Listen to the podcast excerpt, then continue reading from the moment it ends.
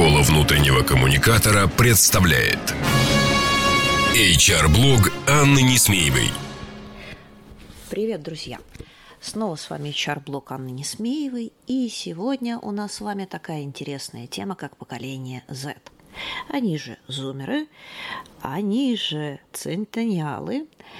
Надо сказать, а, что такое внимание а, к разнообразным особенностям а, поколений, генерациям молодежи а, или возрастных сотрудников, попытки объяснить, почему они поступают так или иначе, накрыли мировую общественность и в том числе нашу страну, начиная с конца XX века, когда в 1991 году возникла так называемая теория поколений – Теория Штрауса и Хоупа. Уильям Штраус и Нил Хоуп выпустили и написали книжку под названием «Generation».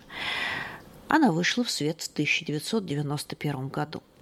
А, кстати, спойлер, а, в это же время выходит книжка Generation P а, замечательного Пелевина. Не находите ничего любопытного? Давайте вкратце пробежимся по теории поколений.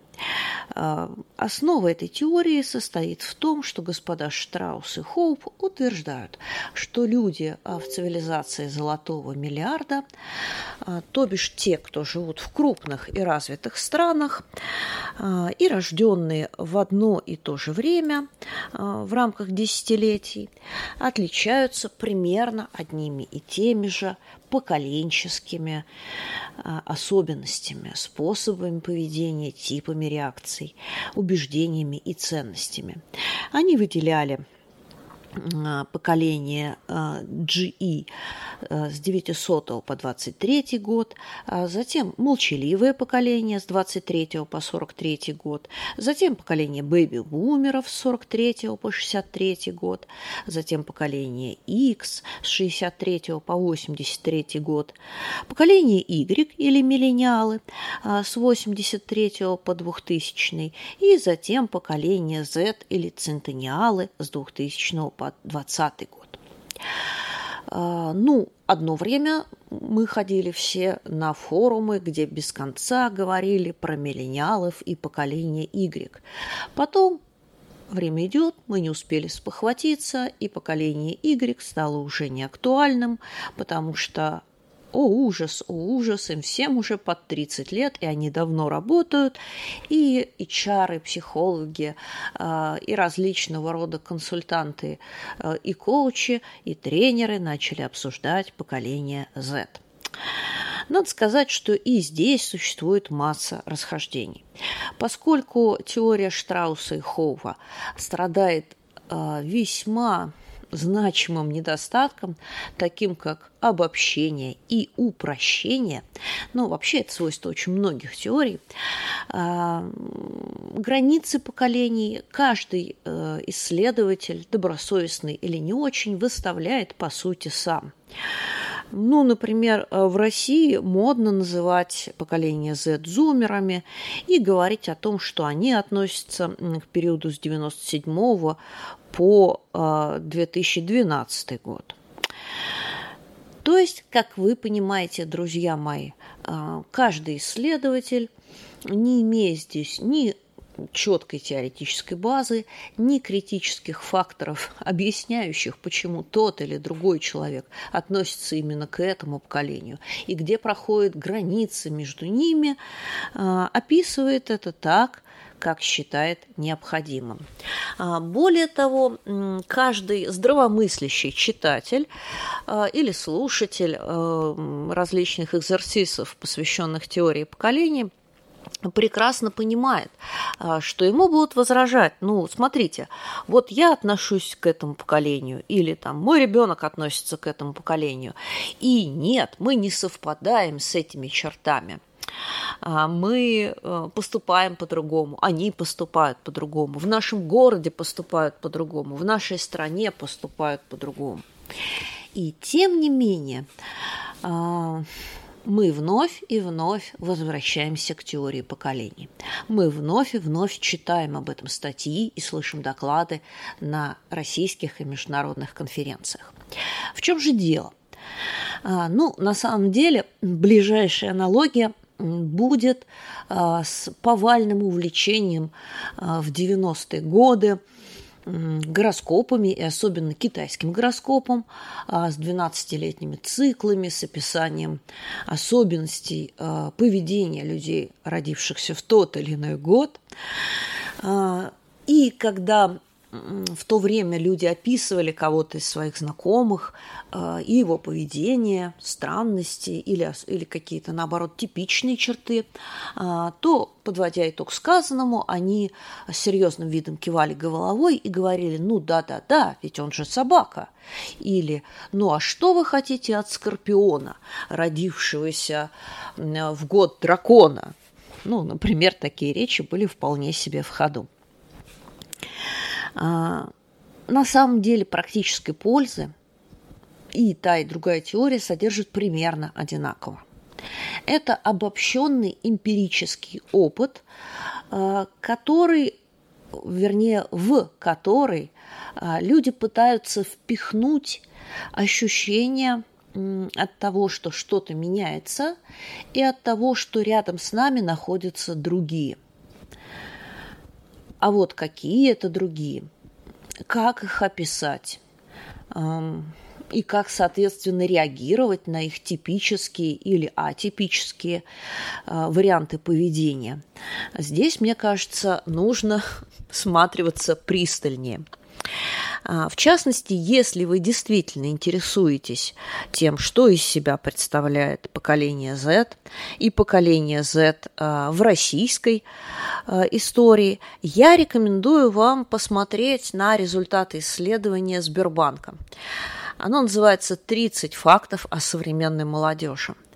А, в описании этого подкаста я поставлю ссылочку на несколько статей, посвященных этому исследованию, и, э, в частности, поставлю ссылочку на один любопытный мастер-класс, который для нас прочитала Дарья Фокина, э, сама являющаяся представителем поколения Z, э, и на свой вкус – интерпретировавшие его черты. А, кстати, Дарья прославилась тем, что на пике интереса к поколению Z она лично провела научные исследования, опросив а, своих сверстников о том, как они представляют себе работу. А, исследование это было проведено в 2000 году. А исследование Сбербанка – это конец 2016 года, и было презентовано оно в начале 2017 года. Но, тем не менее, если вы хотите опираться на а, какие-то сколько-нибудь научные данные, а, я рекомендую вам заглянуть в это исследование, потому что оно является наиболее репрезентативным. А, есть и исследование компании Hayes, которое было проведено чуть позже, в 2019 году, и исследовало скорее отношение этого поколения к карьере и к рынку труда. На него я тоже ссылочку оставлю в описании подкаста. Э, итак, на чем же стоит нам сфокусироваться? Э, безусловно, все исследователи отмечают, что это очень технологическое поколение, которое э, любит э, все диджитализированное и любит э, короткие, емкие форматы. Но для нас с вами гораздо любопытнее это то, что Z живут в ощущении потока – и поэтому не имеют устойчивых предпочтений. А вот этот тренд, эта особенность гораздо важнее. Она выходит за рамки потребления информации. Она говорит и о лояльности к брендам, и о лояльности к работодателям, э, и к определенным политическим действиям. Нет, мы здесь не найдем никаких устойчивых предпочтений. А, при этом, как не парадоксально, но одновременно у поколения Z а, отмечают два скажем так, взаимодополняющих и одновременно противоречивых свойства. Конфликта поколений как таковых нет. Родители э, признают и вообще в целом взрослые признают то, что они другие. Если вы послушаете любой доклад на любой конференции, оно э, будет крутиться вокруг «Ах, боже мой, какие они другие!» и как найти с ними общий язык. Э, ну, собственно, такой вот вопль. А, а для них самих взрослые не являются авторитетом. А, то есть они задают вопрос «почему?» и а, хотят некую м, подтверждение подтверждение значимости, подтверждение авторитета. Собственно, откуда это взялось? Да ровно потому, что мы, родители этого поколения, жалели детей.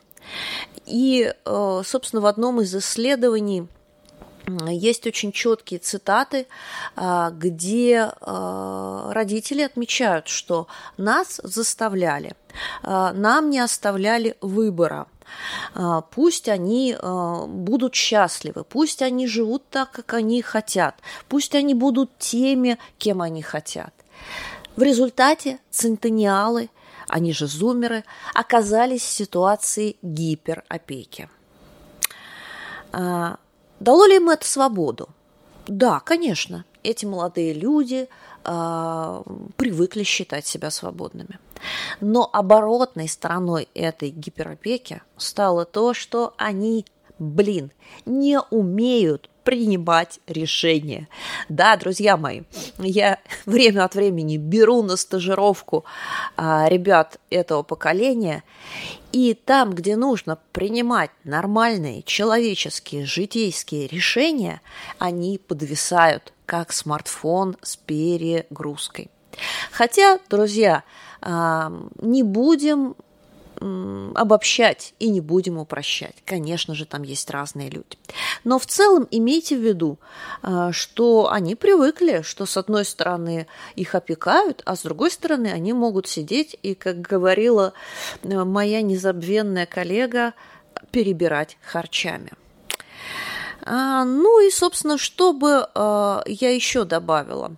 Есть еще одно свойство, которое здорово сформировано у них вот этими гиперопекающими родителями, сетевой инфраструктурой и вот этим вот всем, а, к поколению Z привита мысль о том, что они уникальны, что они не похожи а, один на другого, что они все из себя такие прекрасные и замечательные.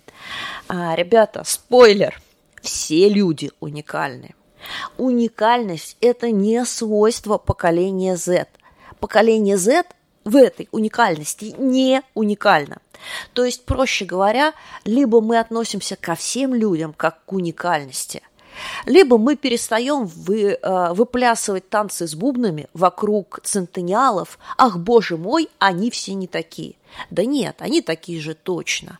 И они также хотят зарабатывать, достаточно зарабатывать, заниматься интересной работой, жить в красивом месте, путешествовать, быть признанными, а, быть оцененными и так далее по списку. Кстати, а, вот эти предпочтения очень четко вскрываются а, в исследовании Хейс. Так что, друзья мои, поколение Z ну, не такое уж оно и особенное с его особенностями. И многие из этих особенностей а, мы, друзья мои, сформировали сами, воспитывая этих детишек. Но, как говорится, жизнь а, заставит и не так раскорячишься. Так что могу вам сказать, что после того, как эти дети вырываются из родительского гнезда и окунаются в реальную жизнь, то многие из них вполне себе нормально адаптируются, вполне себе нормально работают, и осваивают жизненные практики. Так что, дорогие и чары, пиары и коммуникаторы, а, прекратите кипишевать и относитесь к зетам как к нормальным людям. Ну, а то, что мы с вами должны а, менять наши коммуникационные практики а, на более современные и динамичные, мне кажется вполне себе логичным. Дорогие зеты и центениалы, прекратите блин, считать себя такими уникальными. Поверьте мне, либо уникальность мы распространяем на всех людей, потому что каждый из них уникален, а, либо вы такие же, как и все. Двойной стандарт, двойная мораль тут не работает. Так что отвлекаемся от созерцания собственной макушки, идем в жизнь и пробуем, пробуем, пробуем что-то делать ручками, чтобы подтвердить свою уникальность. Ну что же, на этом я сегодняшний э, свой спич завершаю, а вас призываю не страдать упрощениями и обобщениями, потому что за всеми теориями, за всеми общими случаями стоит вполне конкретный человек и вполне конкретная ситуация, с которой-то вам и нужно разбираться. Ну, а мы с вами услышимся через недельку. До встречи. Это была я, Анна Несмеева. Школа внутреннего коммуникатора представляет HR-блог Анны Несмеевой. Простые и практические решения для внутренних коммуникаций с Анной Несмеевой. Слушайте ежедневно по будням на площадках Яндекс Музыка, Castbox, Apple Podcast или SoundCloud. Словом, там, где вам удобно. Обещаем, вы не пропустите самого главного, где вам удобно. Где вам удобно.